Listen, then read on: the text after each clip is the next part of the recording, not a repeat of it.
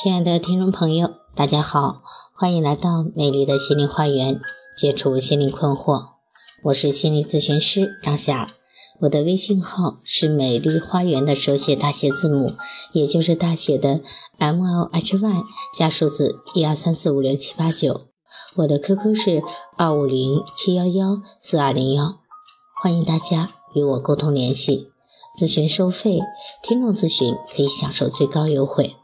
好，今天要分享的题目是孩子人生的三次叛逆期。越有思想的人，越难以用粗暴的方法去统治。同样，随着孩子的不断成长，他的自我意识也越来越强，开始有了自己的小小的主见，不再甘心受到父母的控制，所以他变得似乎不听话和叛逆起来了。其实，所谓叛逆，不过是大人一厢情愿的说法。对孩子来说，那是人家成长的一个标志而已。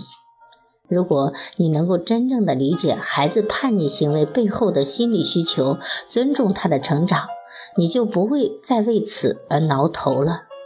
所以，孩子人生的三次叛逆期，你一定得这样管。来看第一个叛逆期，可怕的。两岁左右，孩子在两岁左右，自我意识开始变得强烈，所以就会从以前的小乖乖变成了一个令人感到无奈的小恶魔。凡事总喜欢以“不”字打头，他最喜欢的事情就是在你说的指令前面加一个“不”字来回应，比如睡觉不叫，吃饭不饭，叫阿姨不阿姨等等。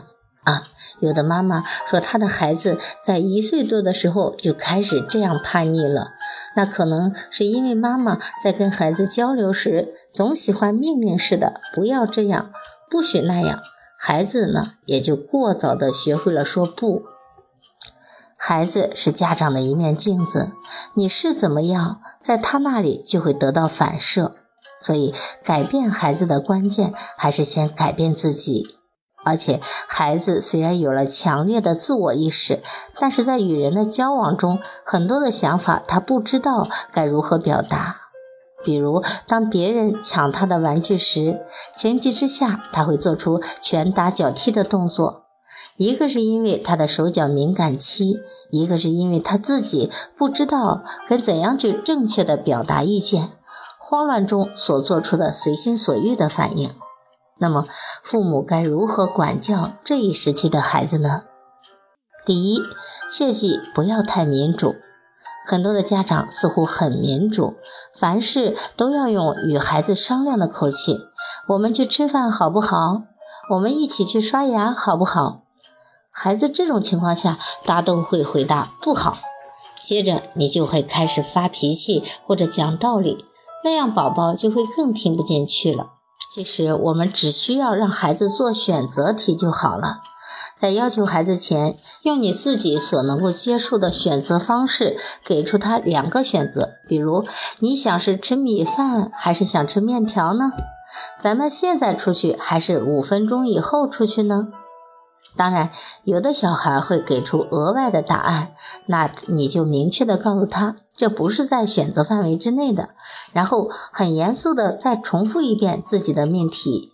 其实很多时候，小孩子也不想给家长太多的冲撞，一般此时他会根据你的范围来选的。这样做，一方面可以给孩子很好的引导。另一方面，让孩子觉得你非常的尊重他，有一种当家做主的感觉。第三，不要总是用命令的口气交流，比如不许把玩具到处乱扔。其实你直接说宝宝应该把玩具放好，那这样说的话，他可能会更加的乐于接受。家长粗暴，孩子就会跟着学习你的粗暴，接着就是无休止的以暴制暴。所以，家长要首先改变百分之一，那宝宝就会改变百分之九十九。四，给出孩子做准备的时间。虽然孩子是以玩为主，但是那也是他的工作，不是你粗暴的喊停，他就必须立马停止的。你要给他做出反应的时间。比如出门前尽早的提醒，五分钟后我们出门去哦。再比如，快去洗手吃饭，不要磨磨蹭蹭的，可以改为宝宝，再过五分钟我们就要吃饭了哦。想想哪种方式孩子更为乐于接受呢？交流的方式不同，收效自然会不同。第五，让更多的人参与孩子的成长。孩子不是妈妈一个人的。一手带大的孩子早就摸清了妈妈的脾气秉性，所以他能够轻而易举地在斗智斗勇中取胜。如果爸爸能够跟孩子多交流，不需要管教，也不需要讲道理，只是陪他玩，做给孩子看，他自然会明白什么是规矩，什么是规则。来看孩子的第二个叛逆期，七到九岁的小大人儿。孩子进入小学后，学会了更多的知识和生活经验，他觉得自己已经长大了，是个小大人了，极力的想摆脱父母的掌控，于是就变得处处喜欢跟大人唱反调。既然孩子变化了，那么父母的教养方式就要跟着变，不然头疼的是你自己。而且孩子还会因为没有得到恰当的引导，变得更加的叛逆，甚至学习成绩也会因此而下降，最终会无法挽回。父母要遇事多跟孩子商量，不搞家长专权。有些事情孩子能够做主的，不妨让他自己做主。此时，良好的生活习惯和生活规律非常重要，比如饭前做作业，饭后看二十分钟的电视。这些约定俗成的事情将有助于帮助你更好的约束孩子的不良行为。